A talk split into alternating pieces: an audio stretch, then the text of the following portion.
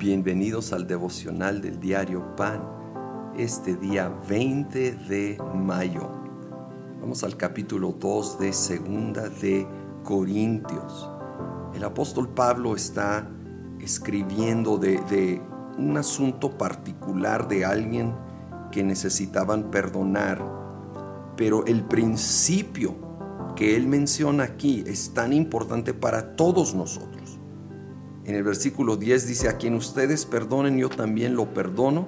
De hecho, si había algo que perdonar, lo he perdonado por consideración a ustedes en presencia de Cristo. Fíjate, versículo 11, para que Satanás no se aproveche de nosotros, pues no ignoramos sus artimañas. Para que no se aproveche, la reina Valera dice, para que Satanás no gane ventaja, es necesario perdonar a esa persona. Entonces, ¿qué tan importante no es perdonar cuando hemos sido lastimados, ofendidos? Porque si no, el enemigo, Satanás, se aprovecha, gana ventaja. Le abrimos una puerta y él empieza a traer daño, dolor a nuestra vida.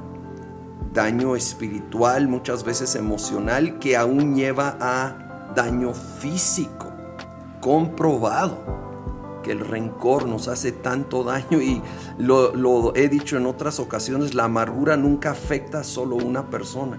No solo me va a hacer daño a mí si yo me yo mantengo ese rencor, voy a dañar a los que me rodean sin querer, quizá, pero voy a dañar a mis seres queridos, porque así es la amargura. Hay que perdonar sigue escribiendo y en el versículo 14 dice, sin embargo, gracias a Dios que en Cristo siempre nos lleva triunfantes y por medio de nosotros esparce por todas partes la fragancia de su conocimiento.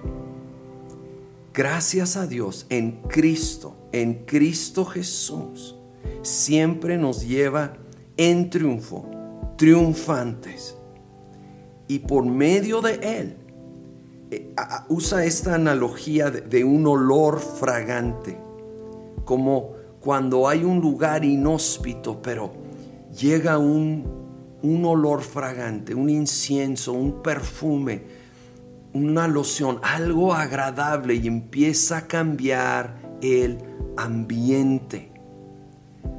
Jesús quiere usarnos como ese instrumento de incienso que cambia el ambiente, tal vez un ambiente hostil, y que por medio de su Espíritu Santo en nosotros podemos traer amor, gozo, paz, paciencia, el fruto del Espíritu, el conocimiento de Dios. Cuando vamos a un lugar donde la gente no cree en Jesucristo y que con nuestro testimonio, nuestro estilo de vida, con gracia y verdad, podemos traer un tono de esperanza.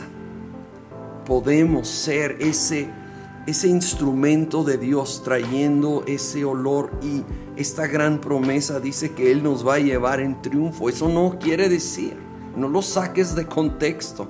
Segunda de Corintios habla mucho de pruebas.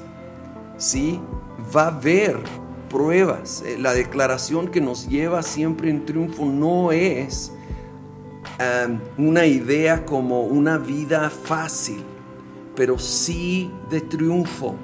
Una vida donde enfrentamos pruebas, pero con su gracia superamos esas pruebas.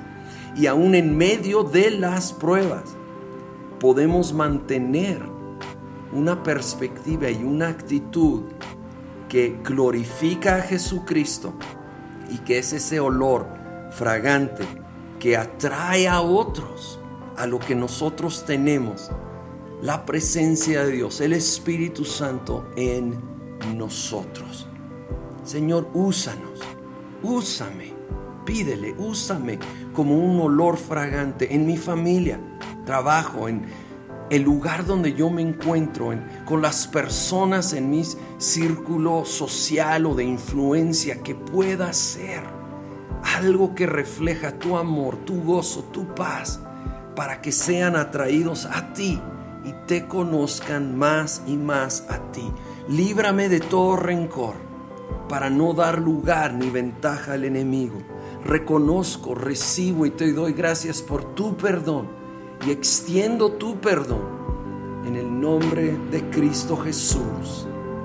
Amén.